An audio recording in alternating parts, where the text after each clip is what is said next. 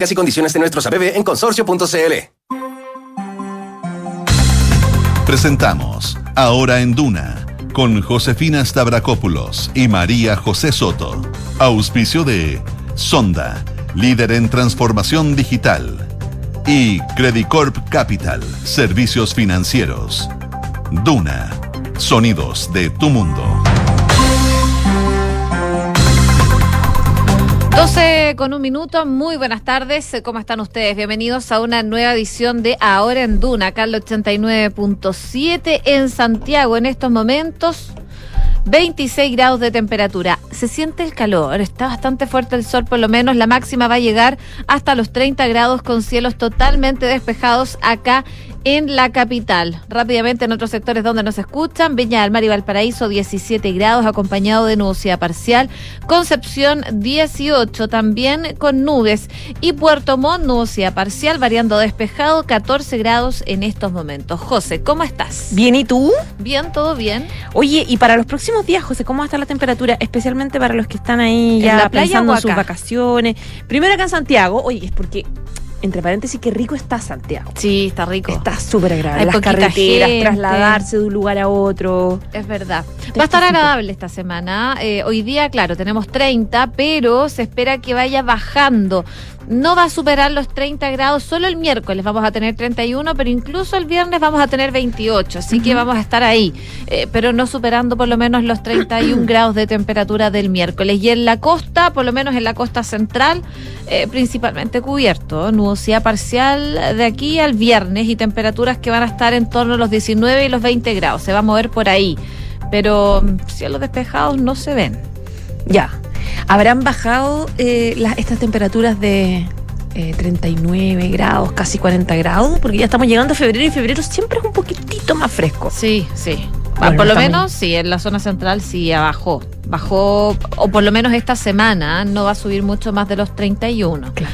Bueno, vamos a ir viendo cómo se va moviendo durante los próximos días porque de verano todavía queda mucho. Queda mucho todavía. Oye, y hay varias novedades partiendo por el presidente Gabriel Boric que hoy día habló sobre algo que se viene hablando desde hace bastante tiempo, no solamente aquí en Chile, sino también en el mundo, los efectos de la pandemia en la educación, en los niños. Él hizo una autocrítica respecto de el cierre que se hizo en las escuelas. Eh, recordemos que lo pasamos mal por el cierre que se hizo en escuelas, a la cuna, jardines, eh, donde había quienes planteaban que tenía que extenderse este cierre por razones sanitarias. En esa época, el otro era ministro de Educación, Figueroa, insistía en la necesidad de abrirlo sí o sí y tuvo una ofensiva bien importante también del Parlamento. Por eso es que eh, Gabriel Boric hace una autocrítica y dice en el Parlamento, claro, él era diputado. También fuimos responsables por los estragos que genera ahora la educación de los niños eh, haber ten- estado tantos meses, tantos, casi dos años de, de cierre de los colegios. También vamos a estar eh, conversando sobre las ISAPRES, un tema obligado durante el último tiempo, porque hay preocupación en la industria y lo que podría pasar a futuro. Y por lo menos desde ese sector, desde las ISAPRES, están recalcando que el gobierno tiene en sus manos el futuro del sistema, pero que desde el gobierno no han visto sentido de urgencia. Y a propósito de lo mismo, habla el Colegio Médico y dice, si el norte es una reforma al sistema, necesitamos de todos los prestadores, si no, no da. Así que es parte de la situación bastante compleja que se está viviendo a propósito también de la implementación que tiene que hacerse del fallo de la Corte Suprema. Tenemos también resultados de la prueba de acceso a la educación superior, la PAES, que tiene resultados positivos, triplicó los resultados perfectos y registra 553, 523, digo, puntaje nacionales. El cambio desde la PDT, antes eh, PCU, a esta prueba de acceso a la educación trajo un aumento explosivo de exámenes sin respuestas incorrectas, así que según cifras del Ministerio de Educación se traduce en 290% más. Y en otras informaciones, eh, los indultos siguen dando que hablar. Hoy día, Chile Vamos junto a Demócratas, este partido en formación, interpusieron un requerimiento ante el Tribunal Constitucional para impugnar los indultos, principalmente el de Jorge Mateluna y otros seis condenados. Y a propósito también, eh, la Comisión Revisora de la Acusación Constitucional en contra de la ex ministra Marcela Ríos parte con exposiciones. Hoy día va a estar Davor Harasic y Jaime Campos, eh, que se excusaron de estar presentes en esa instancia, pero hay otras personas que van a estar presentes en esa instancia instancia que les vamos a estar contando en unos minutos más. En materia internacional también hay cosas entretenidas, interesantes que contar. Por ejemplo, los papeles del Top Secret de eh, Joe Biden, presidente de Estados Unidos, un caso lleno de incógnitas donde poco a poco sale más información de, esto, de estos documentos que tenía el expresidente que no entregó, razón por la cual está generando polémica mundial. Y además, ¿quién es Mateo Messina Denaro, el último padrino, el capo de capos que seguía manejando eh, la Cosa Nostra desde las sombras? Fue capturado en Italia después de 30 años de ser perseguido. Les vamos a contar también de su historia. 30 años, imagínate la cantidad de tiempo lo encontraron en un hospital, así que les vamos a estar contando los detalles de esa intriga que da, yo creo, para una serie, ¿eh? una serie de televisión. Y tenemos preguntas del día, José. Como siempre, queremos que opinen con nosotros. Salió una encuesta de la CSS que dice que más del 70% de los chilenos percibe nuestro país como inseguro. Tiene temor a movilizarse a pie y en vehículo. ¿Qué piensas tú? Te dejamos tres alternativas. ¿Es inseguro? ¿No es inseguro? ¿O no estoy seguro? Vota con nosotros. Kiki Yabar, ¿cómo estás? Bien, ¿y ustedes? Bien. He estado mejor. Has tenido mejores He tenido tiempos mejores. Pero bueno. Cosas que pasan. bien? Cosas de salud. Cosas de salud tiene nuestro Kiki ahí. Pero todo pasará. Todo pasará. Esperemos. Vamos con los titulares.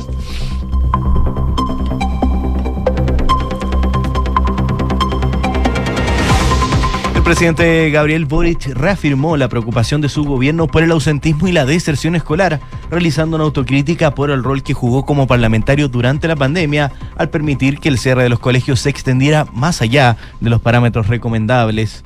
En la inauguración del Congreso del Futuro, el mandatario recordó que nuestro país, que tuvo durante más tiempo sus escuelas cerradas, y en eso también quienes estuvimos en el Parlamento, indicó, también fuimos responsables de aquello, lo pienso autocríticamente, cerró el mandatario. De acuerdo a la última encuesta CADEM, la aprobación del presidente Boric sigue en caída tras los indultos otorgados a fin de año. Según el sondeo, la aprobación del mandatario cayó un 25% y el 70% de los encuestados desaprueba su gestión. Senadores de Chile Vamos junto a demócratas presentaron un requerimiento ante el Tribunal Constitucional para impugnar los indultos concedidos a Jorge Mateluna y otros seis condenados por delitos cometidos en el marco del estallido social. En concreto, el escrito lo suscriben los senadores Jimena Rincón y Matías Walker, ambos de demócratas, por parte de la UDI, lleva la rúbrica de Javier Macaya, Luce Bensperger, Juan Antonio Coloma, Iván Moreira y José Miguel Durana, y por parte de Renovación Nacional, Francisco Chaguán, Rodrigo Galilea, Rafael Provence, mientras que de Bópoli firman el documento Luciano Cruzcoque, Felipe Cast y Sebastián Keitel. El ministro de Justicia aseguró que la oposición busca demoler la institución del indulto y descartó que existan antecedentes de beneficios a personas equivocadas. El ministro Luis Cordero además advirtió que las arremetidas de la oposición ante Contraloría y el Tribunal Constitucional podrían comprometer los beneficios carcelarios otorgados en administraciones anteriores. Jefe de bancada de los diputados de la democracia cristiana, Erika Edo, presentó hoy una reforma constitucional que resguarda el derecho fundamental de protección de la salud y la libre elección ante el complejo escenario financiero que vive las ISAPRES. En esta reforma se establece un proceso excepcional de movilidad de los usuarios en el evento que una institución de salud previsional deje de funcionar, ya que el Estado debe cautelar el numeral 9 del artículo 19 de la Constitución, que indica que cada persona tendrá el derecho a elegir el sistema de salud al que desee acogerse. El Tribunal Constitucional declaró admisible un requerimiento presentado por el diputado del Frente Regionalista Verde Social Jaime Mulet, con el cual busca evitar su desafuero y frenar la investigación que lleva adelante el Ministerio Público en su contra por el delito de cohecho. Tras conocer la resolución, los abogados Ciro Colombara y Aldo Díaz indicaron que el diputado Mulet es inocente de las acusaciones falsas que le han hecho los abogados del Ministerio Público de Atacama y que ahora esperan que el Tribunal Constitucional pueda decretar el término de esta investigación. Noticias del mundo, las tropas de Ucrania comenzaron un nuevo y un amplio entrenamiento de combate con el ejército de los Estados Unidos. El adiestramiento se realiza en Alemania, donde hay un conjunto completo de armas y equipo para ser usado y aprenderán cómo mover y coordinar mejor sus unidades utilizando fuerzas combinadas de artillería, blindados y terrestres. El gobierno del Perú declaró estado de emergencia mientras continúan las protestas en la capital, en Lima. Desde que comenzaron las manifestaciones en el país, son más de 40 las muertes por los enfrentamientos, sobre todo al sur del Perú. Ya se los adelantaban, arrestaron al jefe de la Cosa Nostra, Mateo Messina Denaro, el mafioso más buscado de Italia y propio en una clínica de Palermo, en Sicilia, y fue trasladado a una ubicación secreta. Recordemos que Mateo Mesina tiene varias condenas perpetuas por atentados del año 1993 y múltiples homicidios. Noticias del deporte, el tenista chileno Cristian Garín se quedó fuera del Abierto de Australia en el debut por la primera etapa, tras pagar por 6 a 4, 1 a 6, 6 a 3 y 6 a 2 contra el estadounidense Sebastián Corda, 31 del ranking ATP. Muchas gracias, Quique. Muchas gracias a ustedes. 12 con 11 minutos, bueno, lo comentábamos al principio, el presidente Gabriel Boric reafirmó la preocupación de su gobierno por el ausentismo y la deserción escolar, realizando también de esta forma una autocrítica por el rol que jugó cuando él era parlamentario durante la pandemia, al permitir que el cierre de los colegios se extendiera eh, más allá de los parámetros que se recomendaban.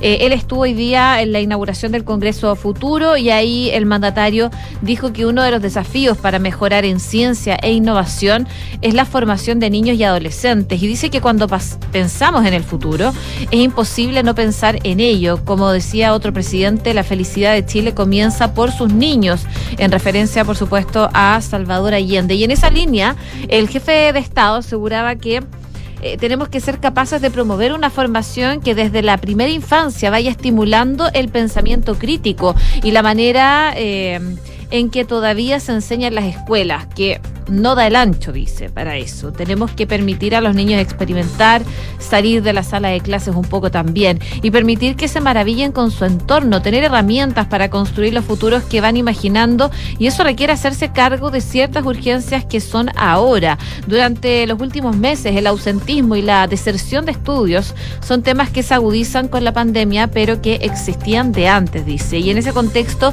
recordaba que eso, sumado a problemas como la convivencia escolar, la pérdida de aprendizaje se han agravado tremendamente eh, en nuestro país. Chile fue uno de los países que tuvo durante más tiempo sus colegios cerrados y, en eso también, dice eh, el presidente, eh, lo pienso en retrospectiva, quienes estuvimos en el Parlamento en ese momento también fuimos responsables de aquello. Y lo pienso autocríticamente, decía el mandatario. Y la prioridad de hacernos cargo de esas brechas que se han generado es tremendamente importante para lo que estamos conversando hoy día, pero también para cuestiones que son más concretas. Tenemos que ganarle la carrera al narco, por ejemplo, en su reclutamiento de soldados en las poblaciones y en las regiones de nuestro país, fue parte de el análisis que hacía el presidente Gabriel Boric en el Congreso Futuro. Y que fue, como, claro, hablábamos hace un ratito, eh, parte de un debate de muchos meses respecto de eh, los estragos que podía generar, eh, generar la falta de educación presencial para los estudiantes. Y hablando también de educación, ya han pasado varios días desde los resultados de la primera prueba de acceso a la educación superior. Recordemos este paso de la PCU a la PAES, que es el nombre que tiene ahora. Y claro, es un cambio importante que ya está teniendo resultados según consigna el Ministerio de Educación. Se observaron cambios significativos en los resultados de la medición, como el aumento explosivo de los puntajes máximos, 1000 según la, la nueva escala, antes conocido como puntajes nacionales, 850 acorde a la escala antigua. Según datos del Ministerio de Educación, luego de la rendición de noviembre de 2022, hubo 496 personas recién egresadas que obtuvieron mil puntos en al menos una de las pruebas. Eso sí, el total de puntaje máximo fue de 523, dado que hubo personas que obtuvieron más de un puntaje máximo.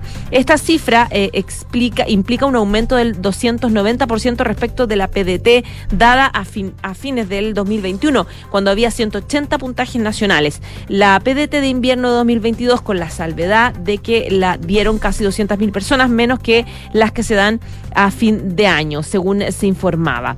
Em, Jaime Retamal, uno de de los encargados programáticos de educación de la candidatura presidencial de Yasna Proboste, asegura que esto puede deberse a que hubo nuevas fórmulas de cálculo, nuevas bonificaciones de puntos, según consigna la tercera, que según su mirada a veces no nos dejan ver, ver bien la realidad, pero en la medida que vayan favoreciendo a los estudiantes de buenas trayectorias, pero que desafortunadamente no tuvieron escuelas o liceos de alto estándar, son bonificaciones que serán bienvenidas. Para María Rosa Cornú, directora del preuniversitario Preus y Vinculación Escolar. Eh, esto refleja que las pruebas realmente estuvieron acorde a lo que se estableció por el DEMRE, que midieron los contenidos que eran abordados desde el colegio, más la preparación personal de cada estudiante. Aplicar un contenido eh, a una experiencia, a una situación, no tanto de memoria, por lo tanto los estudiantes eh, aplicaron lo que entendían y eso es una buena noticia. Pero la comparativa no es mera casualidad. Los números de años anteriores dicen que en la prueba de 2018 hubo 211 puntajes nacionales. En la, en la de 2019 uno, hubo 108, mientras que la de 2020 hubo 230. Eh, según el detalle del Ministerio de Educación, de las 496 personas recién egresadas que obtuvieron puntajes máximos, 348 fueron hombres, 148 mujeres. Y se hace la salvedad del egreso, puesto que hay otras 206 personas que también obtuvieron mil puntos que no fueron ni son considerados como puntaje nacional al no pertenecer al corte de esa generación.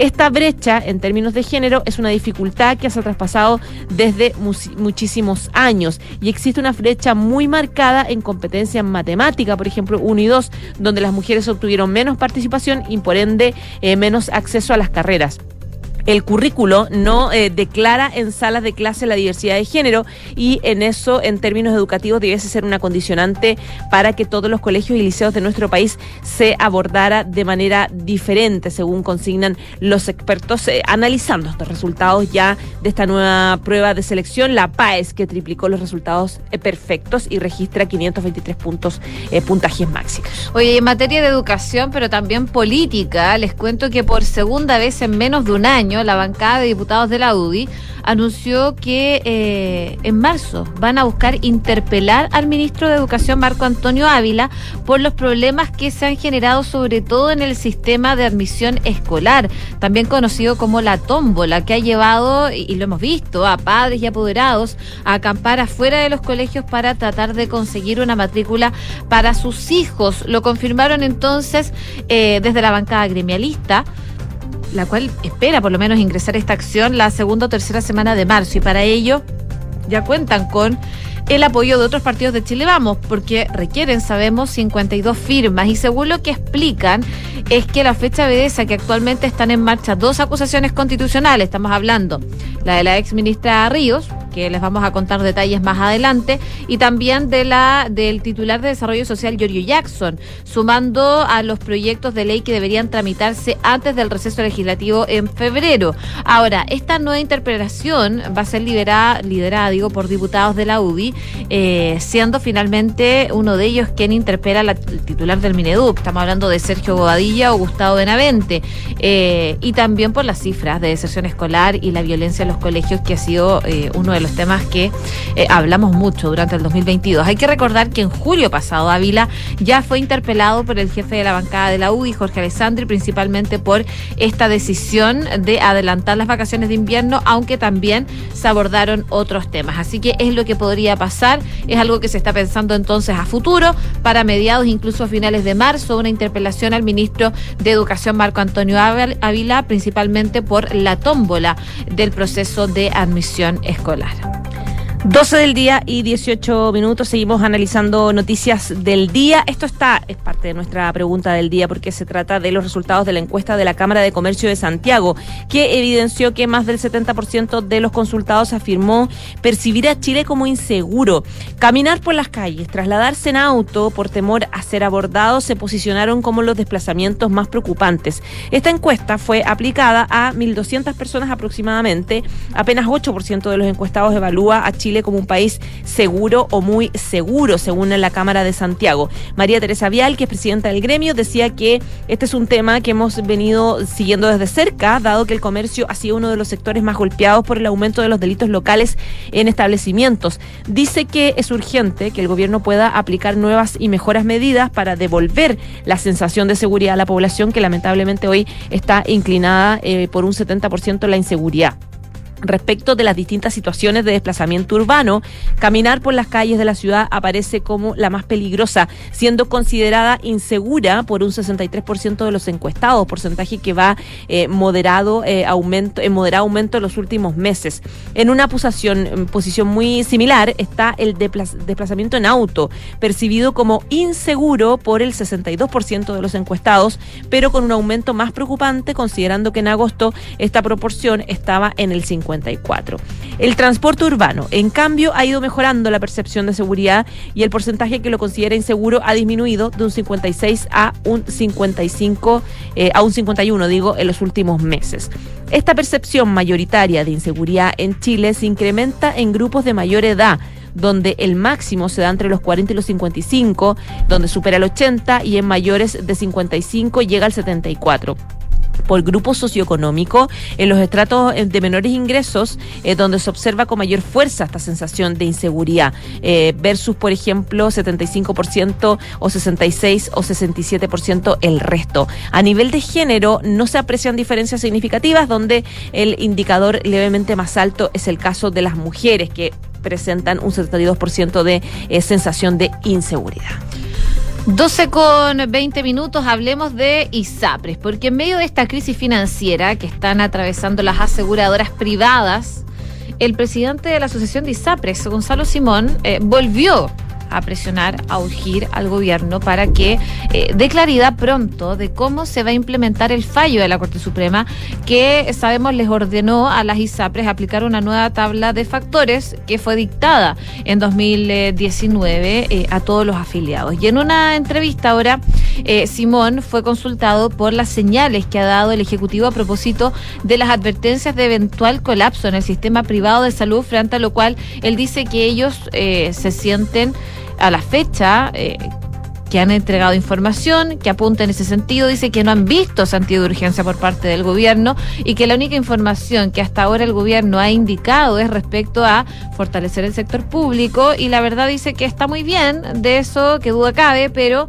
eso no le da tranquilidad a los más de 3 millones de personas que están en las ISAPRES, porque las personas que están en ISAPRE lo que quieren es mantener su beneficio de salud, su cobertura de salud que tiene vigencia hasta el día de hoy y por lo tanto para ello eso es una respuesta eh, que no es adecuada, decía. Gonzalo Simón. Hoy día lo que hay es una crisis que puede desarrollarse, que pueden tener consecuencias en los próximos meses y entonces no es el momento de ideologías, es el momento de encargarse de resolver los problemas de tal manera de que no haya un perjuicio para las personas que están dentro de este sistema. Y lo que hacía también Gonzalo Simán, el presidente de la Asociación de ISAPRES, es insistir en que la principal tarea actualmente es resolver el problema concreto que hay frente más allá de las ideologías. Cuando se haya resuelto eso, se haya vuelto a la estabilidad del sistema, lo lógico efectivamente es encargar eh, una reforma. Esperamos que efectivamente, dice, cualquier sesgo político ideológico no esté presente porque el problema actual es un problema concreto, práctico, de corto plazo y que hay que resolverlo. Y respecto a una eventual quiebra de las ISAPRES, que es algo también que ha dado muchas vueltas, que se ha comentado bastante, Gonzalo Simón eh, aseguraba que va a depender una quiebra, una eventual quiebra de las ISAPRES de la actual superintendencia. Y hoy día es el gobierno el que tiene en sus manos el futuro del sistema. También dijo que si la forma como se pone en práctica la modificación tan crítica no le permite a las ISAPRES seguir operando adecuadamente de aquí en adelante, evidentemente que se puede producir un colapso del sistema. Así que están poniendo, por supuesto, en alerta lo que pueda pasar con las ISAPRES y hay una preocupación, por supuesto, desde la Asociación de ISAPRES al respecto. Oye, tienen la misma sensación de urgencia también y también llaman al gobierno a, eh, eh, a poder accionar al respecto. Es el Colmed del Colegio Médico, el secretario, el secretario nacional del Colmed, eh, José Miguel Bernucci, afirmó que las ISAPRES en el modelo actual son inviables económica y socialmente y abordó las consecuencias que traería para los afiliados una eventual quiebra de las prestadoras. Esto a raíz de lo que José contaba y lo que hemos hablado durante los últimos días respecto de este intenso debate que se abre por las reformas sectoriales que busca hacer el gobierno, también el fallo de, la Corte Suprema, etcétera. El eh, Colmed ya se ha pronunciado frente al tema en otras oportunidades. De hecho, hace poco hizo una declaración donde decía que eh, con urgencia tiene que acabarse la incertidumbre que hoy día están viviendo los usuarios y los prestadores y llamaban al gobierno a que a través de la Superintendencia de Salud y del Ministerio de Salud planteen los mecanismos necesarios para salir de esta eh, coyuntura. Eh, hoy día, Bernucci recordaba que debido a que nuestro sistema de salud conviven dos subsistemas, que es el público y el privado, y cuando uno piensa en políticas públicas de salud, inevitablemente e indefectiblemente, lo que termina afectando, beneficiando a uno, va a tener que repercutir y siempre al otro. A su juicio, aunque uno diga que son tres millones de personas las que pertenecen al primer quintil de ingresos en nuestro país, eso va a terminar afectando de una u otra manera. En segundo lugar, dijo que si el norte es una reforma profunda al sistema de salud, con un seguro de cobertura que sea universal por la cantidad de camas, por la concentración de especialistas, enfermeras, de equipos de salud, estamos entre el 50 o un 30% bajo el promedio OCDE. Por lo tanto, se necesita que todos los prestadores que, que haya disponibles para que participen en que sea un sistema de seguro nacional, porque si no, el sistema simplemente no va a dar. En el fondo, dice él, para que se logre replicar un sistema de salud integrado, tal como ocurrió en los momentos más terribles de la pandemia, que se integraron los dos sistemas de salud público y privado, se requieren ciertos pasos previos. ¿Qué es mejor? ¿Hacer una gran reforma o ir de a poco avanzando? Y efectivamente, decía, esos pasos previos son los que deberíamos empezar a hacer, algo que hay que hacer. No podemos seguir, decía él, en este inmovilismo que lleva entre 15 y 18 años y que es en parte lo que nos tiene en esta situación crítica. A juicio del representante del Colmed, la discusión tiene que apuntar si a, a si las ISAPRES en el modelo actual pueden seguir funcionando. Y él dice, la respuesta es no. Las ISAPRES en este modelo son inviables en todos los aspectos, económicamente, socialmente, y en eso no hay doble lectura. Eso quedó totalmente demostrado post pandemia, post alza de gasto de los ISAPRES, post prohibición de las alzas de precio. Por lo tanto, tiene que haber alguna coordinación ya a largo plazo, razón por la cual se suma a lo que dice las ISAPRES en poner ya eh, un sentido de urgencia para que empiecen eh, los cambios y las estructuraciones. 12 con 26, hablando también de noticias sanitarias, les recuerdo datos COVID-19 a partir de hoy día.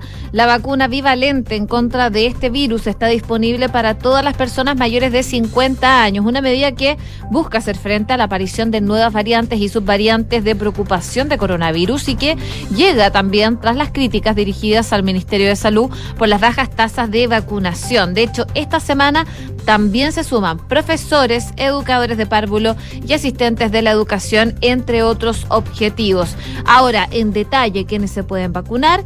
Personas mayores de 50 años, eh, personas con discapacidad severa o profunda, eh, cuidadores de pacientes con dependencia, la población de centros cerrados, personas que desarrollan funciones, por ejemplo, esenciales para la atención directa en la ciudadanía. Estamos hablando de FONASA, ISAPRE, Registro Civil, entre otras. También eh, profesores, personal de gendarmería, personas que desarrollen funciones de consideración esencial, entre otros. Parte entonces del calendario que se da a conocer. Ya lo habíamos comentado de la semana pasada, pero hoy día comienza la segunda etapa, entonces con la vacuna bivalente contra el COVID-19. Por supuesto, como sabemos, una buena medida para evitar este aumento de contagios que hemos visto durante el último tiempo.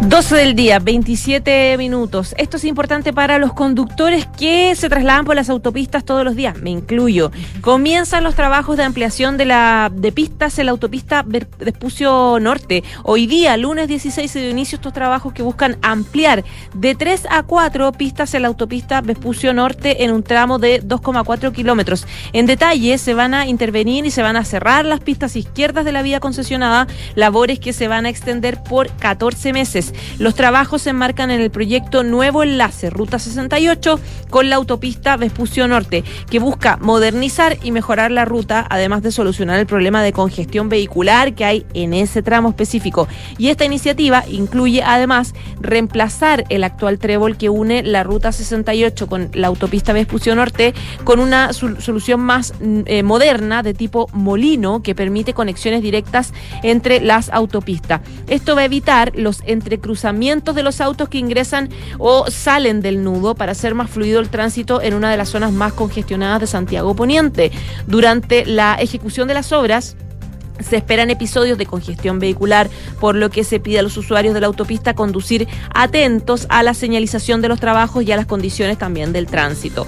Los trabajos implican una inversión de 91 millones de dólares eh, a través de pagos directos desde el Ministerio de Obras Públicas, lo que no implica la suma de un nuevo pórtico en la zona. Ojo, eso es una muy buena noticia, porque otro tag más, por favor, no. Ni un aumento tampoco del plazo en la concesión por estos trabajos. Así que hay que estar pendiente entonces de estos inicios de obras que eh, van a ser una nueva noticia, eh, eh, una buena noticia porque van a descongestionar esa zona que, claro, en horarios peak y en día, ahora no en vacaciones, pero en meses peak de trabajo, de universidades, de, colegios, etcétera, colapsa la, la, zona ahí en la autopista Vespucio Norte. Oye, y solo un aviso para las personas que estén en las comunas de Villarrica, Pucón, eh, Curarrehue, continúa la alerta amarilla por el volcán Villarrica. De hecho, eh, se registraron explosiones durante la madrugada de este lunes, según hay imágenes bastante impresionantes. Se ven muy lindas, por supuesto, pero debe asustar mucho a la gente que está en la zona y sobre todo a las personas que están veraneando.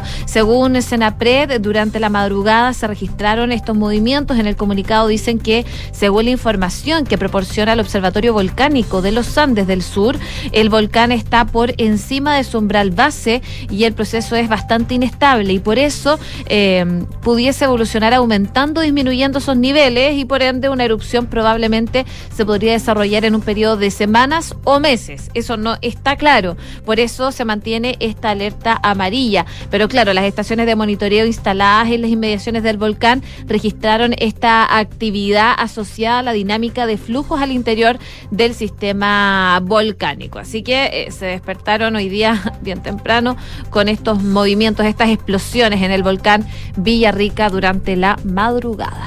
12 del día, 31 minutos. Con esa información nos vamos a la pausa, pero antes les recordamos la pregunta del día. Según la encuesta de la Cámara de Chilena, más del 70% percibe a nuestro país como inseguro, con temor a movilizarse a pie y en vehículo. ¿Qué piensas tú? Hasta ahora el 80% dice sí, sienten, perciben que estamos eh, con una situación de más inseguridad. Vota con nosotros. Hacemos una breve pausa y por supuesto seguimos revisando noticias del deporte, del mundo y por supuesto a nivel nacional. 1710, 1711, 1712, nuevos árboles plantados. Nuestro compromiso sigue creciendo. Por cada híbrido Toyota que recorra las calles, plantaremos un árbol nativo, que junto a más de 1.700 árboles ya plantados, darán vida al gran bosque Toyota en el sur de Chile. Iniciativa que ayudará a cuidar del medio ambiente y reducir la huella de carbono. Conoce más en bosque.toyota.cl. El MIMBU lo hacemos todos, porque cuando los vecinos trabajamos por la recuperación de nuestros barrios, recuperamos los reencuentros y también recuperamos espacios necesarios para darle más calidad de vida a nuestras familias. Cuando trabajamos junto al MIMBU, lo hacemos todas y todos, en comunidad, en el barrio y con el barrio. Conoce más sobre el plan de emergencia habitacional en www.minbu.cl. Ministerio de Vivienda y Urbanismo, Gobierno de Chile. Si queremos cambiar el mundo, primero tenemos que cambiar nosotros. Por eso en Anglo American estamos cambiando nuestra forma de hacer minería con medidas que contribuyen a la lucha contra el cambio climático. Como parte de nuestras acciones, pusimos en marcha la primera planta de hidrógeno verde para minería en Chile y el primer camión minero impulsado por hidrógeno verde del mundo. Porque si el cobre es determinante para el futuro, su producción también debe serlo. Por el cambio climático, lo estamos cambiando todo. Anglo American. Conoce qué más estamos cambiando en chile.com angloamerican.com. Este verano vive una experiencia gastronómica única, donde se cocina, saborea y disfruta en comunidad. Sé parte de Club Paula Cocina y comienza a recibir todas las semanas recetarios, contenidos exclusivos, newsletter, descuentos y beneficios. Durante enero y febrero tendremos a los mejores anfitriones. Sofía Fan de Wingard, de lo mismo pero sano, Lorena Salinas, Juanita Lira de la Ruta Saludable y muchos más. Te esperamos. Suscríbete en paulacocina.cl. Hablemos de tendencias, de vivir en comunidad y disfrutar los espacios comunes de tu edificio. Esto es Inmobiliaria Hexacón y su proyecto Casa Bustamante, con departamentos estudio, uno y dos dormitorios. Un edificio de estilo industrial y con espacios exclusivos para su comunidad, como gimnasio, cowork, salón gourmet, quincho, terraza y vistas panorámicas. Vive como tú quieres vivir. Conocen más en www.exacon.cl. Somos GTD y sabemos que cada empresa, sin importar su tamaño, tiene múltiples necesidades. Por eso, diseñamos soluciones que se adapten a sus desafíos y, por sobre todo, que nos permitan poner nuestra tecnología al servicio de cada una de sus metas. En GTD, creemos en las empresas y las acompañamos día a día, porque en el camino hacia el éxito vamos juntos. GTD. Hacemos que la tecnología simplifique tu vida. Cada viaje necesita un equipaje. Cada equipaje, una aventura.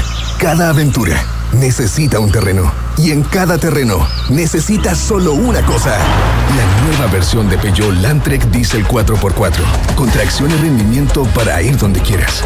Con caja automática, motor de 180 HP y hecha bajo la norma Euro 6.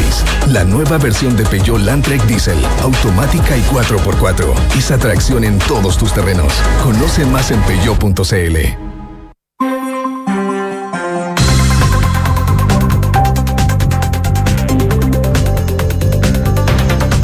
con 35 minutos, estamos de regreso en ahora en Duna, por supuesto. Momento de revisar noticias del deporte con Francesca Ravizza. ¿Cómo estás, Fran? Muy bien, ¿y ustedes? Bien, todo bien.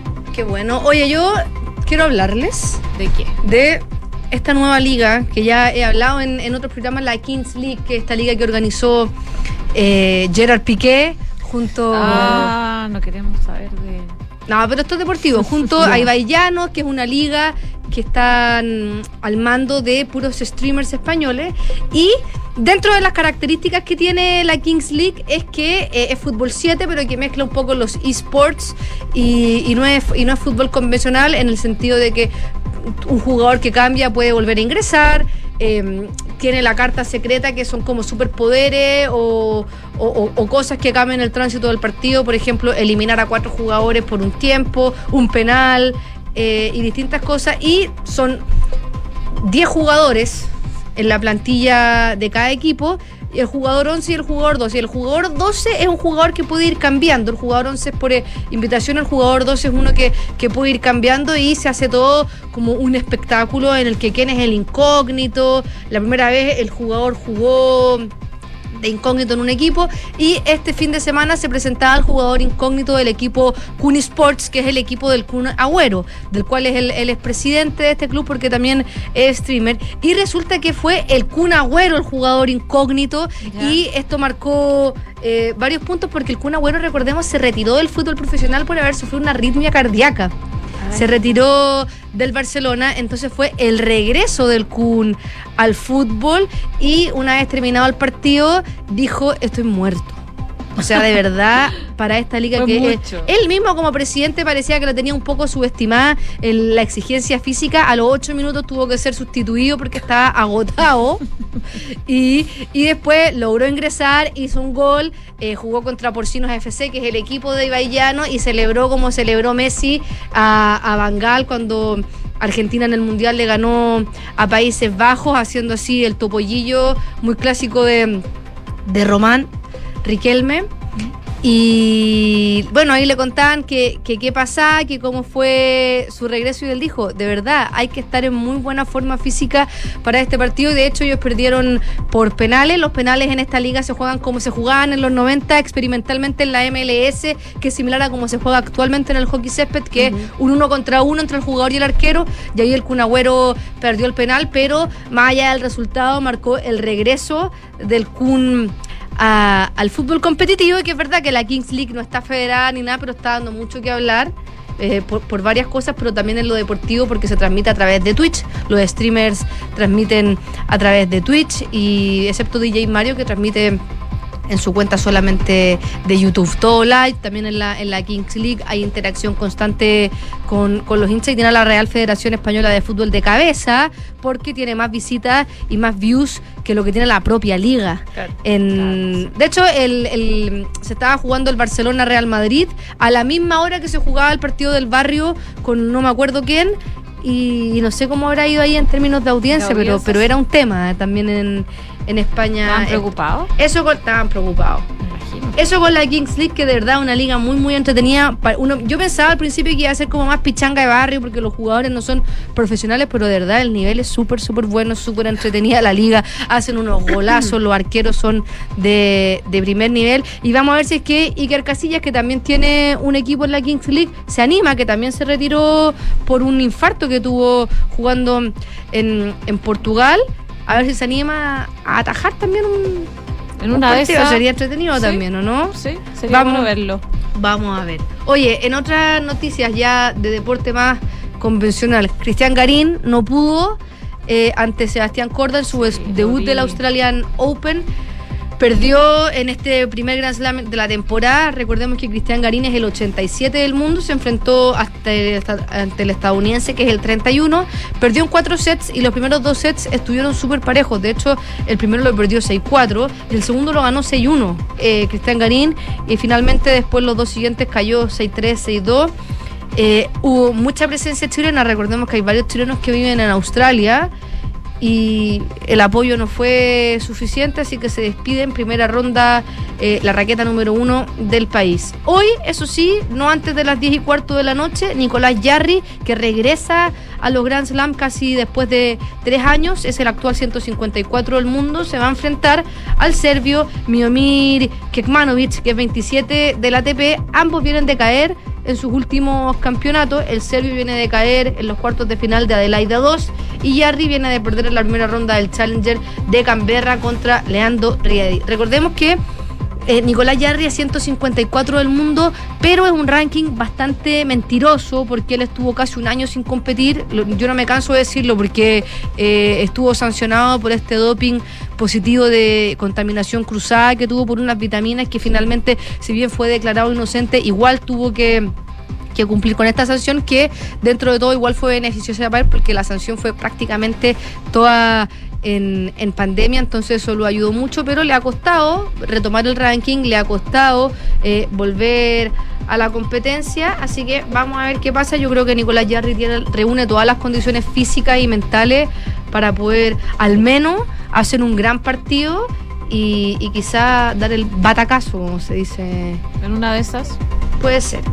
Y hoy día en la mañana, en la madrugada, la selección masculina de hockey césped, los Diablos, sufrieron una dura caída ante, no sé si dura caída, perdieron en, el segundo partido del Mundial que se está jugando en India ante Malasia, perdieron 3 a 2 en su debut, perdieron 3-1 ante Nueva Zelanda en un mundial que juegan 16 selecciones y Chile es la selección peor ranqueada de todas estas selecciones según yo acabo de revisar la página de la Federación Internacional de Hockey y la selección chilena es 23 del mundo que es muy bueno también pero es la peor selección que está compitiendo en este mundial. Cayó 3-1 ante Nueva Zelanda que es novena una, una Nueva Zelanda que además eh, llegó muy fuerte, a pesar de que se perdió muchos campeonatos porque tenían esta política igual que Australia de COVID-0, no los habían visto jugar hasta este mundial y fuertísima la selección neozelandesa que siempre ha sido una potencia, pero más allá de los resultados, que seguramente Chile no va a pasar a los cuartos,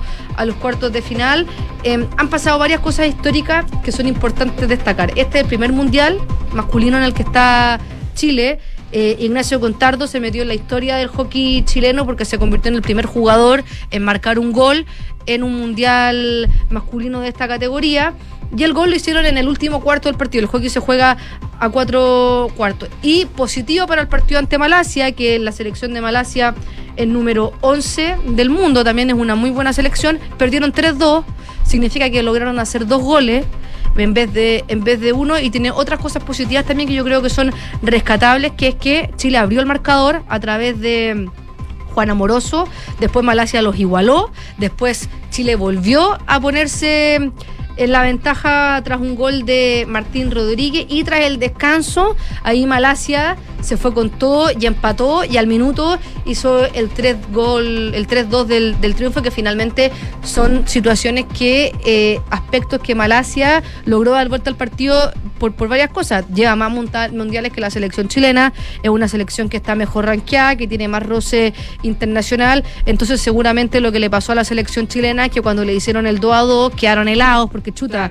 íbamos ganando este partido y eh, seguramente se desordenó la defensa, quedaron mal parados y al minuto eh, Malasia le hace el 3 a 2, que eso es típico de cuando te sorprende el gol del rival, sobre todo los equipos no sabes cómo reaccionar y Malasia eh, estuvo ahí más sólida y finalmente logró ganar el partido. Recordemos que Chile está en el grupo C, ahora tiene que prepararse para el próximo partido de la primera fase de la Copa, que va a ser el jueves 19, antes Países Bajos, eh, potencia también de- del hockey césped. Recordemos, el, solamente la primera selección de cada grupo clasifica directamente a los cuartos de final y el segundo y el tercero tienen que enfrentarse a selecciones de otro grupo para alcanzar la ronda de los ocho mejores. Ya. Así que eh, Chile debería tratar de salir tercera de su grupo, que es muy difícil porque le tocó un grupo súper, súper eh, complicado, pero va, va a seguir compitiendo y, y ya... No se a pierda la esperanza. No se pierde la esperanza y ya estar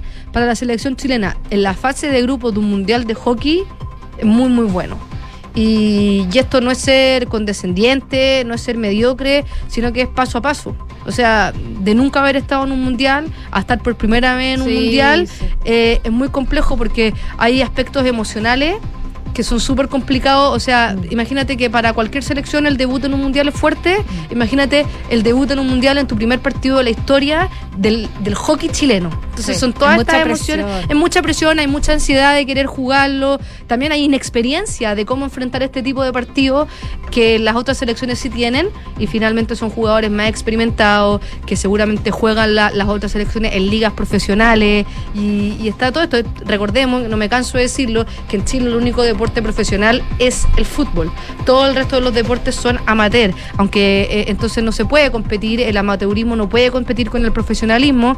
Igual que en el hockey femenino, estos jugadores son todos estudiantes profesionales, tienen sus carreras profesionales y es muy difícil competir con eso. Y en el balonmano también se está jugando el mundial de la categoría masculina se está jugando en Polonia. La selección chilena eh, de balonmano tiene mucha más experiencia que, por ejemplo, la selección de hockey en mundiales. Lleva siete mundiales al hilo, lleva acumula dos derrotas y este es un panorama un poco más adverso para mm, la selección de handball porque perdió ante Irán en su estreno, que era una, lo comentamos, era un partido súper abordable, lo perdieron por uno y se enfrentaron también a España ayer y cayeron 34-26. Este es un resultado más porque España es muy muy fuerte, viene de salir tercera en el, en el mundial anterior. Chile es parte del grupo A y todavía tiene chances de avanzar a la siguiente fase porque hoy día a las 2 de la tarde, para que lo vean, está, se puede ver a través de DirecTV Go y también el canal del deporte olímpico chileno lo está transmitiendo, también es un canal del cable, se enfrentan a Montenegro y Montenegro es una selección que es menos experimentada que Chile en mundiales, solamente tiene una participación y tiene que ganarle por mínimo 6 goles y esperar que España le gane por mínimo 3 goles a Irán. Que España le gane por mínimo 3 goles a Irán es muy probable porque en el papel Irán es inferior a Chile. A pesar de que le ganó a, Chile por un gol, España también debería ganarle por lo menos por una diferencia de 8 goles como mínimo. Y Chile tiene que hacer todo lo posible para ganarle a Montenegro, que en el papel también es, es superior a, Montenegro, pero eh, otra cosa es con guitarra. Así que todo el ánimo para la selección Que de balonmano que debe estar ahora eh, ya comienzo. concentrada en el estadio, unos estadios que, que se ha visto de verdad, o sea que no tiene, o sea, estamos a años luz en infraestructura deportiva de, de otros deportes que no sean fútbol. Lo vimos en el rugby, ¿se acuerdan cuando Sí. jugaron contra Estados Unidos el repechaje ahí en el Santa Laura que después eh, eh, estuvo toda esta polémica por cómo quedó el pasto? Bueno, acá no hay ningún estadio de hockey ni ningún estadio de, de balonmano que estén a la altura de la competencia internacional. Y esa es una tarea que esperemos que eh, los Panamericanos 2023 dejen algo de, de legado, que son ahora en octubre, para poder seguir desarrollando el deporte. Oye, Fran, te liberamos porque parece que te andan buscando. ahí. Ya. Ya, nos vemos. Que estén bien. Gracias. Chao. 12 con 48 minutos, revisamos noticias internacionales. Les cuento que los equipos de rescate hallaron hoy día las cajas negras del avión que se estrelló ayer en Nepal, esto con 72 personas a bordo. Según lo que están diciendo las autoridades, los operarios recuperaron esta mañana las cajas negras de la aeronave al poco tiempo de poder retomar las labores de rescate, con las que intentaron dar con los cuerpos de los últimos pasajeros que se encontraban desaparecidos. Este hallazgo va a ayudar entonces a aclarar las causas de este incidente, ya que las cajas registran información técnica como el recorrido, la velocidad, la altitud y la situación del motor del avión antes de estrellarse, así como las grabaciones de voz dentro de la cabina de los pilotos. Hasta ahora se han recuperado los cadáveres, lamentablemente, de 68 personas que viajaban en este avión en el momento del accidente que mm, que se produjo cuando intentaba aterrizar en el aeropuerto internacional de Pokhara. Eh, sin embargo, falta por encontrar cuerpos de otras cuatro personas que se teme eh, cayesen en un profundo eh, desfiladero situado en las inmediaciones del lugar del siniestro. Según la Autoridad de Aviación de Nepal, entre los viajeros habían eh, 53 personas procedentes de Nepal, cinco ciudadanos indios, cuatro rusos, un irlandés, un australiano, un argentino, dos coreanos y un francés. La entrega de los cuerpos ya identificados a sus familias comenzó hoy día también, una vez realizada la autopsia, mientras que se espera que los cadáveres de los extranjeros sean trasladados eh, también hoy día a la capital. Con motivo del siniestro, el gobierno de Nepal declaró este lunes como un día de duelo nacional en memoria de las víctimas y este es el segundo accidente aéreo en el país en menos de un año, después del 29 de mayo, de la compañía Tara Air, que se estrelló en una localidad que se llama Johnson. eh, un accidente en el que murieron en ese entonces 22 pasajeros a bordo. Esta cifra de siniestros en Nepal ha llevado al país a ser objeto de sanciones internacionales por falta de controles y la Unión Europea prohibió, de hecho, el año 2013 el acceso de aerolíneas nepalíes en su territorio. Desde noviembre de 1960, cuando se registró el primer accidente aéreo en el país, más de 900 personas han muerto en accidentes de este tipo, según las estadísticas del Organismo de Aviación Civil de Nepal. Así que eh, noticias lamentables que vienen desde Nepal, pero se está haciendo un rápido trabajo para eh, encontrar las cajas negras y también poder hacer las autopsias necesarias y entregar los cuerpos a los familiares. 12 del día 51 minutos. Volvemos a Sudamérica, a Perú. Hay mucha preocupación a propósito de la crisis social y política que se vive durante las últimas semanas. Eh, Ya se registró un nuevo fallecido por estos bloqueos y se eleva a 50 la cifra de víctimas fatales en las protestas desarrolladas en los últimos días en Perú. Un hombre falleció en la ciudad peruana de Moyobamba, en la selvática región de San Martín, lo que elevó a 50 el total de víctimas fatales de estas movilizaciones desde diciembre. El último reporte difundido por este organismo autónomo que es la Defensoría del Pueblo confirmó la muerte de un civil, civil de 39 años por un accidente de tránsito vinculado al bloqueo de las vías.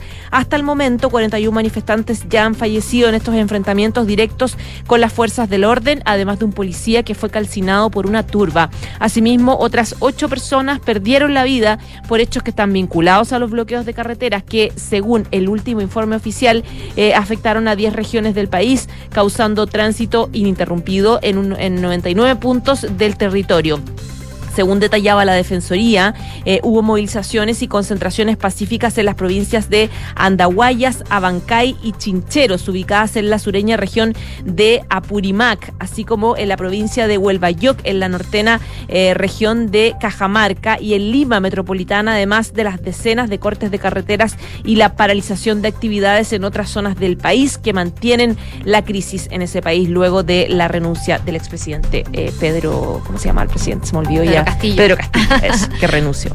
12 con 52 y nos vamos a Italia porque hoy día, por lo menos acá en Chile, nos despertamos con esta noticia, la detención de Mateo Messina Denaro, considerado el último jefe de jefes de la Cosa Nostra, de la mafia de Sicilia, el sur de Italia, y el hombre más buscado también de ese país, ya termina eh, con esta historia de sangre, poder y el hermetismo que ha protegido durante 30 años. El último padrino, que actualmente tiene 60 60 años, fue detenido en una clínica privada en Palermo, en la capital de Sicilia, donde había acudido para un tratamiento médico, claro, pero con la prepotencia de saberse protegido por una red que le había permitido estar oculto durante 30 años en su Sicilia natal. Eh, Mesina Denaro lleva prófugo desde el 93, desde el verano del 93, cuando en una carta escrita a su entonces novia, Ángela, tras la masacre mafiosa de Roma, Milán y Florencia, le anunciaba el comienzo de su vida como huido de la justicia y él le escribía,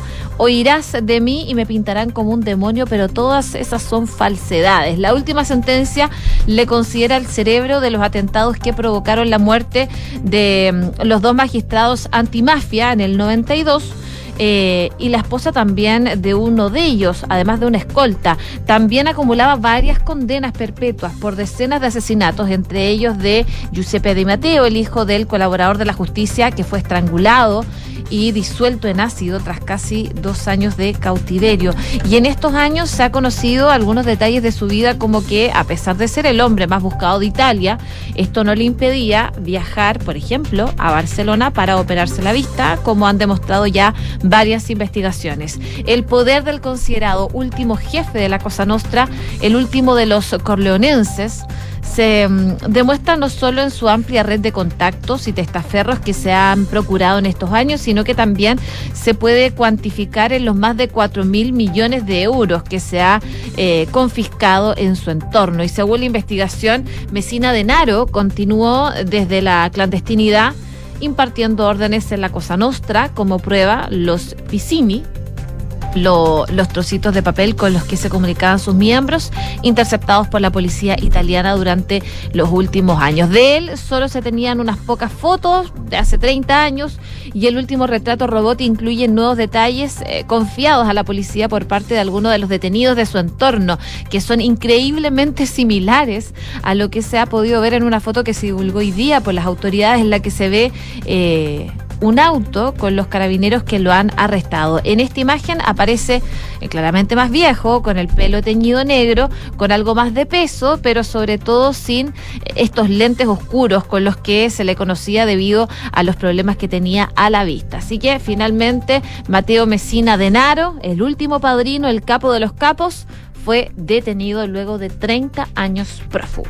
José, y para cerrar el bloque internacional, solamente em, eh, aclarar una información que daba recién Pedro Castillo. No, pues no renunció. Pedro Castillo fue destituido, del Congreso luego de intentar cerrarlo y actualmente se mantiene detenido. De hecho, eh, recordemos que esta decisión la toma el Poder Judicial que dictaminó 18 meses de prisión preventiva en su contra. Y él eh, solicitó ya una reunión con la misión de alto nivel de la Comisión Interamericana de Derechos Humanos en la cárcel donde está preso porque asegura que se están violando sus derechos humanos. Él busca que este encuentro se concrete para darles detalles de mi injusta prisión y persecución política, dice el expresidente de Perú, Pedro Castillo. 12 del día, 56 minutos. Estás en Ahora en Duna y ahora sí, volvemos a noticias locales. Esto pasó durante la mañana. Chile Vamos y demócratas interpusieron un requerimiento ante el Tribunal Constitucional para impugnar el indulto, recordemos los indultos del presidente Gabriel Boric, a dos de las personas beneficiadas, Mateluna y otros seis condenados también. Pese al inicio de una nueva semana, la crisis que vive el gobierno producto de los indultos concedidos por el presidente Boric al exfrentista Jorge Mateluna y otros 12 condenados por delitos vinculados al estallido social está lejos de extinguirse. De hecho, durante la mañana, eh, la oposición, Chile Vamos y Demócratas finalmente presentaron un requerimiento al TC, el Tribunal Constitucional, para impugnar estos indultos concedidos a Mateluna y también otros seis condenados por los delitos cometidos en el marco del estallido. En el caso del resto de los beneficiados, según se señaló, no se va a interponer la misma acción, pues dicen no se trata de casos que requerían de decretos fundados, que son precisamente los que se objeta ante el TC. Eh, en concreto, el escrito lo suscriben los senadores Jimena Rincón, Matías Walker, que son los dos de demócratas, eh, de la UDI estaba Javier Macaya, Luce Bensperger, Juan Antonio Coloma, Iván Moreira, José Miguel Durana, de Rehén estaba Francisco Durán, Rodrigo Galilea, Rafael Provence y de Bópoli estaban Luciano Cruzcoque, Felipe Cas y también Sebastián Keitel. Uno de los principales argumentos que sostiene el recurso suscrito por la oposición y demócratas es la supuesta desviación del poder que implicaría eh, un indulto concedido a Jorge Mateluna, eh, pues para quienes firman el documento es una verdadera revisión de sentencias judiciales. El decreto impugnado, o sea, el indulto, constituye un caso manifiesto de desviación de fin o desviación de poder, donde se usa eh, la letra y el texto del artículo 32 de numeral 14 de la Constitución para una finalidad distinta a la establecida del poder constituyente procediendo inconstitucionalmente a una verdadera revisión de las sentencias judiciales, es lo que dice el escrito, eh, según consigna la tercera. Esa acusación se levanta por las declaraciones del mandatario eh, desde Brasil que defendió el perdón concedido a Mateluna y a su vez aseguró que estaba concedido, em, eh, convencido de su inocencia, razón por la cual estos parlamentarios, este grupo de parlamentarios de oposición deciden imponer este requerimiento ante el Tribunal Constitucional para impugnar entonces la decisión del presidente Gabriel Boric de indultar a Mateluna y también a otras seis personas condenadas. 12 con 59. Oye, bien cortito, la temporada estival ya está en pleno. Miles de personas transitan a lo largo del país para buscar el mejor destino y así desconectarse de sus quehaceres. Pero aunque las vacaciones son siempre esperadas por los chilenos, este año estará presente un invitado de piedra, que es la inflación. Lo esperábamos. 12,8% finalizó el año eh, con la inflación, la más alta, de hecho, en 31 años, y tiene un impacto directo en el bolsillo de los veraneantes, afectando los principales productos que consumen en esta fecha. Uno de ellos son los servicios de alojamiento turístico. De hecho, de acuerdo al INE, los precios subieron 20,1%. Otro habitual en esta fecha son los pasajes de buses y aviones. El primero tuvo un alza de 23,2%, mientras que los pasajes de aviones experimentaron un aumento del 42,5%. Y otro ítem utilizado en mayor cantidad por los veraneantes son los combustibles. Si bien durante las últimas semanas ha registrado consecutivas bajas, en el año pasado acumularon un alza de 36,5%. Parte entonces de cómo está afectando la inflación en los bolsillos de los chilenos y por supuesto en esta época, las vacaciones de verano que se ven las playas bastante más vacías que años anteriores. Incluso, bueno, post pandemia se esperaba que llegara más gente a, a, los balnearios, pero ahora eh, se ve que ya no, no genera, no hay tanto público, ¿no? Uno puede ir a la playa y encontrar un espacio de tranquilidad. y estacionamiento también. Y estacionamiento también. Y eso antes, en un enero 2019 eh, o antes, mm. no pasaba. Oye, las dos comentábamos que eh, volvieron los argentinos, ¿no? Está la sensación de que a las playas del litoral central eh, volvieron. Hemos estado las dos en Concón, ahí cerca de. En Reñaca en Reñaca, y hay mucha cantidad de veraneantes turistas argentinos. Por lo menos, que ellos puedan que sumen, de todas maneras. Una con 50 Eso mismo. Perdón, una con 01 que estaba viendo 12 con 59. Entonces dije, una con 59. No, ya es. no, es la una. Es la, es la una de la tarde y un minuto. Vamos a la pausa, pero antes te invitamos a la pregunta del día. Te contamos que, según eh, las encuestas, más del 70% percibe a Chile como inseguro, con temor a movilizarse a pie y en vehículo. ¿Qué piensas tú? Vota con nosotros. Pausa y seguimos revisando informaciones aquí en Ahora en Duna, el 89.7. En Credicorp Capital nos centramos en ser aliados estratégicos de nuestros clientes para cumplir sus objetivos con nuestro portafolio de inversiones de carácter global. Siente la confianza invaluable de contar con asesores financieros que le agreguen valor a tus decisiones. Conoce más sobre nosotros en credicorpcapital.com. En Sonda, trabajamos para que disfrutes tu vida impulsando la innovación y el desarrollo de soluciones que acompañen la transformación digital de las organizaciones de hoy. Cuenta tú también con el respaldo, agilidad y eficiencia del líder en transformación digital de la región. Conócenos en sonda.com. Porque en Sonda trabajamos para que disfrutes tu vida. Sonda. Make it easy. Deja tu inversión en manos de los que saben. Invierte sin preocupaciones con Ingebec. Invierte sin excusas. Compra un departamento con entrega inmediata o en verde y te regalamos hasta el 10% de pie y pago del saldo hasta en 48 cuotas. Contacta a uno de nuestros asesores para que te evalúen y accede a beneficios que te ayudarán a lograr tu objetivo. Ingebec Inmobiliaria. Tu inversión, nuestro compromiso. Renta líquida mínima sugerida 1.500.000 pesos. Mercados G es un broker chileno que lleva más de 11 años entregando a sus clientes acceso a los mercados financieros globales, con la posibilidad de ganar con el alza o la baja en el precio de una acción, el dólar o el índice bursátil que prefieran. Este verano regístrate y opera desde tu teléfono, en el lugar donde estés. No te pierdas ninguna oportunidad. Aprovecha el bono de un 10% extra al crear tu cuenta y comienza a invertir hoy. Los CFD no constituyen valores de oferta pública. Infórmese respecto a los riesgos del apalancamiento. Construir un futuro mejor es responsabilidad de todos. Mientras más países adoptan medidas para reducir las emisiones de carbono, la demanda de productos y servicios esenciales para el crecimiento económico sigue en aumento. No es fácil, pero son recursos como el cobre producido por BHP en Chile los que ayudan a hacerlo posible.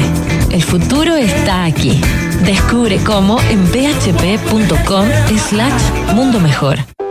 Digitaliza los procesos del área de recursos humanos con Talana, la más completa y robusta plataforma para la gestión de personas. Gracias a los módulos de remuneraciones, asistencia y turnos, firma digital, desarrollo organizacional y reclutamiento y selección, Talana ha ayudado a las empresas a reducir sus costos operacionales. Únete a las miles de empresas que ya han digitalizado su área de recursos humanos con Talana. Conoce más en talana.com.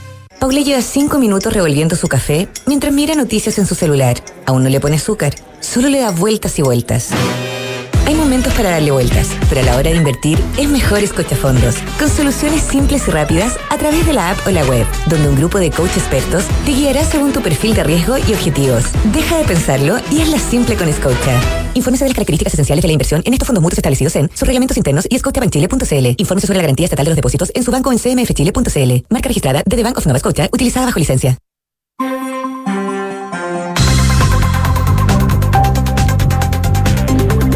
Una con cuatro minutos, estamos de regreso en ahora en Duna, acá 89.7. Es momento de revisar titulares con Quique Yabar.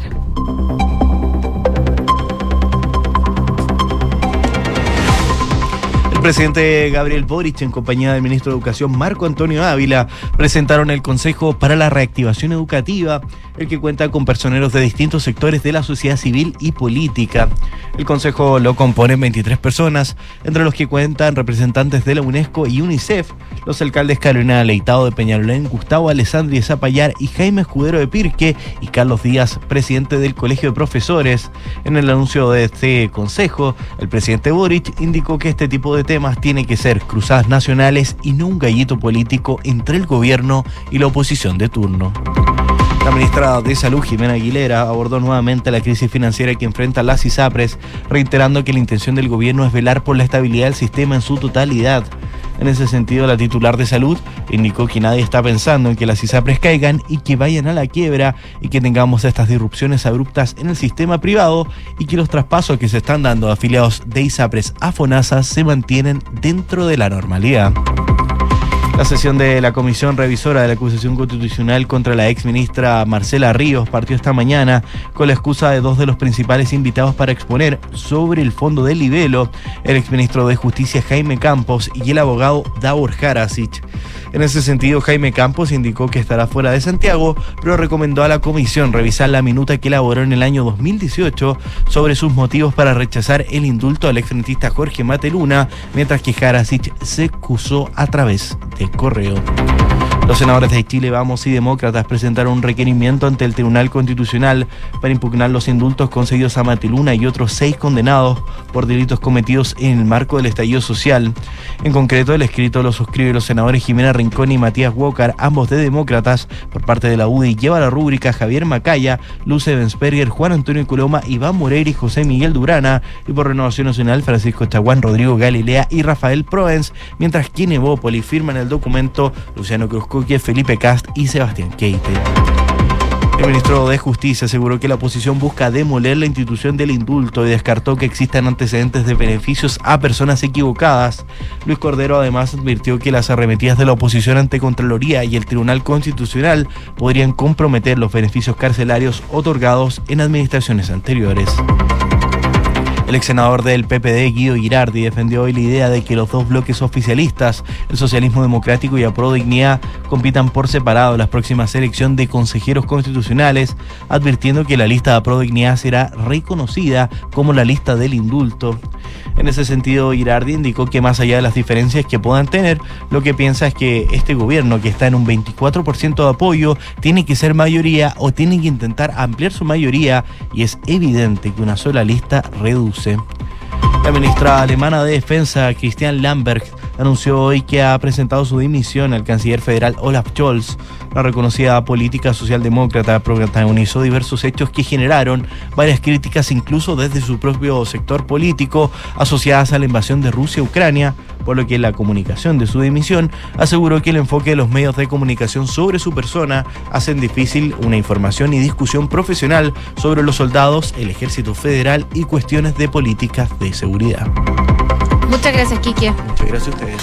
Una con ocho minutos, lo contábamos al principio del programa, este me da culpa que hace el presidente Gabriel Boric respecto a la educación, el cierre de los establecimientos educacionales durante la pandemia por un tiempo bastante prolongado.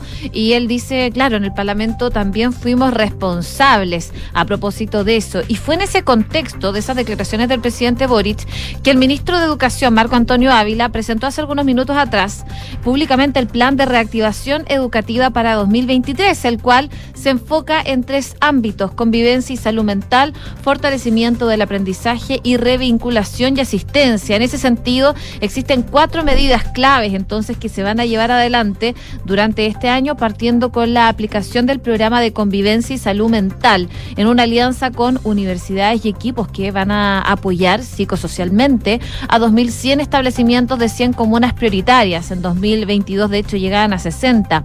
Este beneficio va a llegar a 1.200.000 alumnos, según el Ministerio de Educación. La segunda medida es una estrategia para el rezago lector. Esto significa que a todos los establecimientos educacionales le llegará un kit de apoyo pedagógico que va a contar con evaluación, diagnóstico, recursos para el aprendizaje, lectura y escritura. Y en este marco, el eh, Ministerio de Educación va a enviar recursos y materiales que incluyen orientación, guías, videos y otras herramientas. Y como tercera apuesta, se generarán equipos territoriales de 1.300 profesionales y gestores que se desplegarán en todas las comunas del país para revincular los estudiantes y revertir la inexistencia crónica que se ha visto en las aulas. Finalmente, 23 personas van a formar parte de un consejo para la reactivación, el cual buscará aunar los diagnósticos sobre la educación, generando un informe, entregando recomendaciones al Ministerio de Educación. A propósito de esto, habló hace algunos minutos atrás también el presidente Gabriel Boric y esto fue lo que dijo. Temas tienen que ser cruzadas nacionales y no bajo ningún punto de vista ser como parte de un gallito político entre el gobierno y la oposición de turno. La pandemia dejó muchas secuelas. Además de las horas de clases perdidas y las brechas de aprendizaje, ocurrió también una disociación importante entre los estudiantes y las escuelas. Y ese espacio que es la escuela, que es el liceo, que ha sido tan fundamental en la vida de la historia republicana de Chile. Es el lugar en donde aprendemos a vivir en comunidad, en donde debiéramos ser capaces de entendernos como iguales, está dañado hay entonces parte de las declaraciones del presidente Gabriel Boric, que como les comentaba estuvo junto al ministro de Educación Marco Antonio Ávila para introducir esta instancia que tiene por objetivo presentar recomendaciones para enfrentar la crisis educativa derivada de la pandemia. Este consejo lo componen 23 personas, entre los que se cuenta, por ejemplo, a representantes de UNESCO, UNICEF, a los alcaldes Carolina Leitao de Peñalolén, Gustavo Alessandri de Zapallar y Jaime Escudero de Pirque y Carlos Díaz, presidente del Colegio de Profesores, entre otros. Una de la tarde, 12 minutos. Hace un rato les hablábamos de eh, estos llamados que hacen las ISAPRES, que hace el Colegio Médico a que el gobierno intervenga en la crisis de las aseguradoras en salud. Hablan de una cuestión de ya meses. La situación es muy crítica. Han advertido la quiebra. Hablaron durante todo el fin de semana y esta, mm, esta mañana habló sobre el tema la ministra de Salud, Jimena Aguilera, que fue consultada por esta crisis financiera que eh, enfrentan las ISAPRES y reiteraron que la intención del gobierno es velar por la estabilidad del sistema en su totalidad. Esto a propósito de las advertencias que a las que ya se sumó incluso la Asociación de ISAPRE, las clínicas de Chile, pidiendo medidas urgentes para evitar un colapso del sistema luego de este fallo de la Corte Suprema que ordenaba a las aseguradoras regirse por la tabla de factores dictada a finales de el- del 2019 por la su- superintendencia de, superintendencia de Salud y restituir los cobros extra a los afiliados. La Secretaría de Estado explicó que se encuentran justamente viendo cómo responden al dictamen del máximo tribunal, considerando que al superintendente de salud se le otorgó un plazo de seis meses para proponer la forma en que se da cuenta de este fallo y él está trabajando en este tema para dar señales de cuál va a ser la forma de aplicar el fallo de la Corte a las ISAPRES. En estos momentos, dice la ministra, estamos muy concentrados en cómo dar cumplimiento a este fallo y cómo seguir trabajando de manera de dar estabilidad al sistema. Respecto de las presiones de las ISAPRES que advierten una inminente quiebra en cuestión de meses de no contar con una respuesta por parte de las autoridades en el corto plazo, Aguilera sostuvo que nosotros somos responsables, prudentes y de esta forma vamos a dar cumplimiento al fallo. Para mí es natural que las ISAPRES estén nerviosas respecto de esta situación, pero vamos a resistir esa presión, vamos a tratar de trabajar y darle tranquilidad a la gente. Y puntualizó que eh, las ISAPRES tienen derecho a hacer ver su situación y de tratar de presionar por soluciones, pero nosotros eh, lo vamos a tomar con tranquilidad y vamos a tomar las medidas más racionales y prudentes que existan. Nadie está pensando en que las ISAPRES caigan y que vayan a la quiebra y que tengamos estas disrupciones abruptas del sistema privados.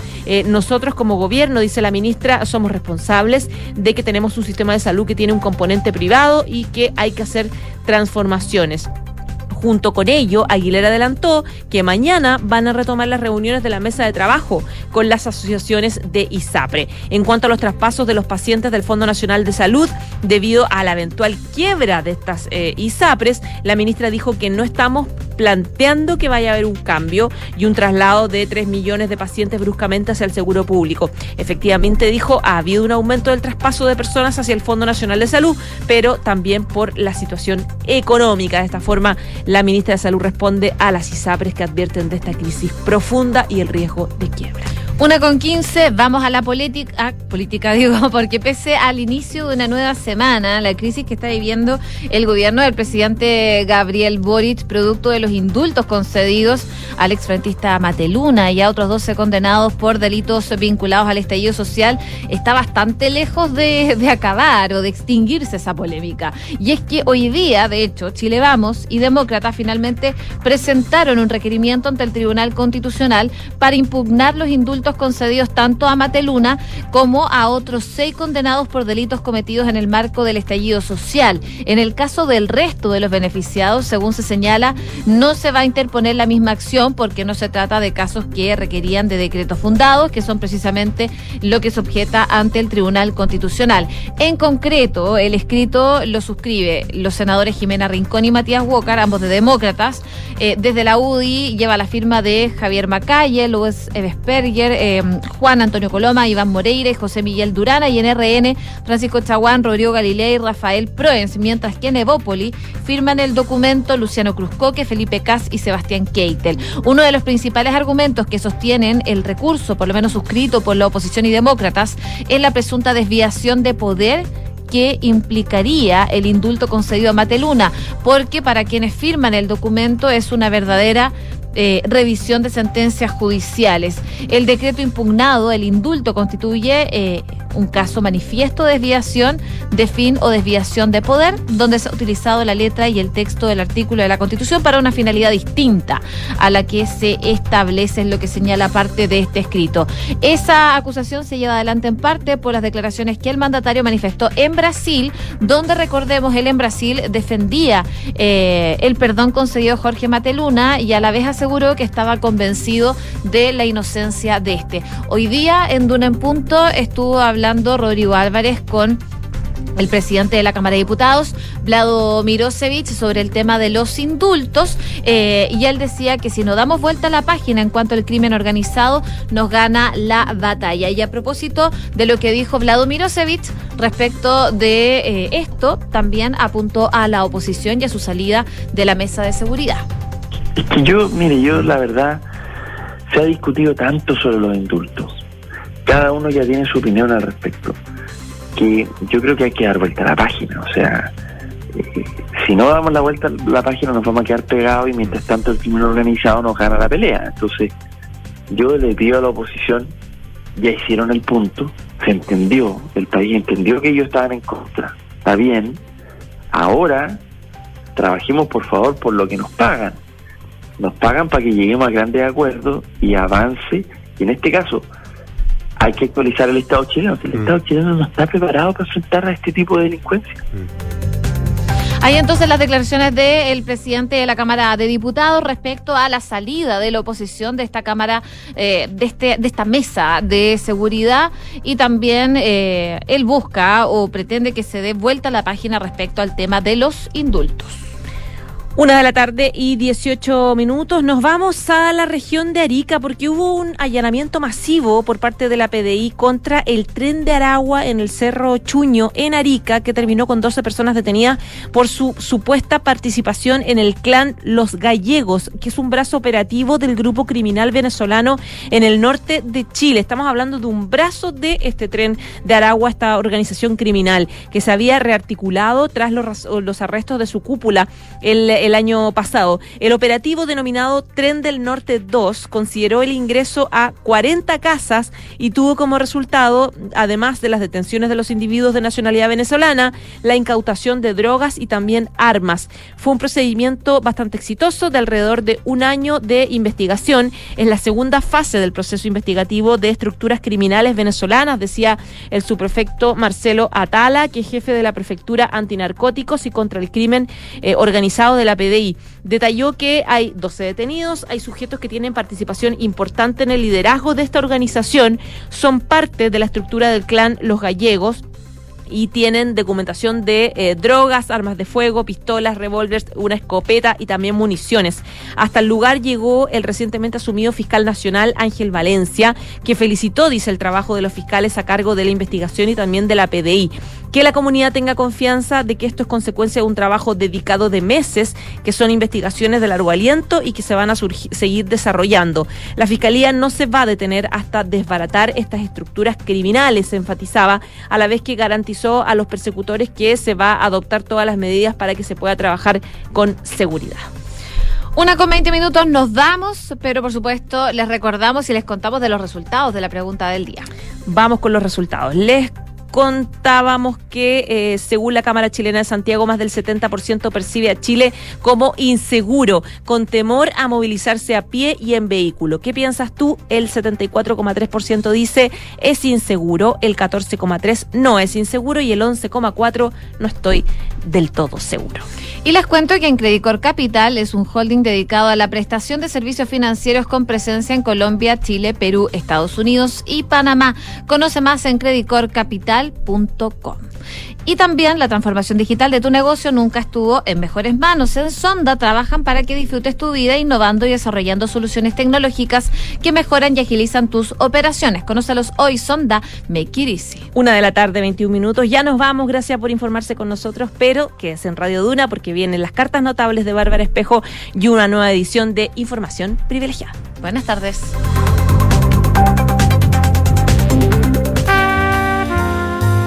1937. Pablo Picasso expone al público su Guernica. Se estrena el primer largometraje animado del imperio Disney, Blanca Nieves. Nacen Patricio Mans y Anthony Hopkins. Muere Maurice Ravel y cartas atraviesan